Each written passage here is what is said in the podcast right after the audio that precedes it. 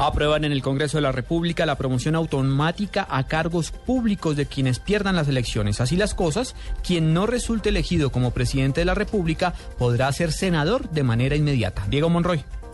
En medio de la discusión de la llamada reforma de equilibrio de poderes, los integrantes de la Comisión Primera del Senado incluyeron un nuevo artículo con el que se abre la posibilidad de que aquellos que ocupen el segundo lugar en las elecciones presidenciales de alcaldía y de gobernadores puedan pasar automáticamente a ocupar una curul en las corporaciones colegiadas. Al respecto se refirió el senador Armando Benedetti, coordinador ponente de la iniciativa. Que el que quede de segundo en la presidencia de la República automáticamente tiene una curul en el Senado. Y el que quede de vicepresidente que quedó de segundo, una curul en la Cámara de Representantes. También se creó que el que quede de, segundo a la alcaldía va al Consejo, sin crear un número más de concejales. Y al mismo tiempo, el que quede de segundo a la gobernación irá también a la Asamblea. Esta iniciativa había sido presentada inicialmente por el senador del Partido Conservador Eduardo Enríquez Maya. Diego Fernando Monroy, Blue Radio.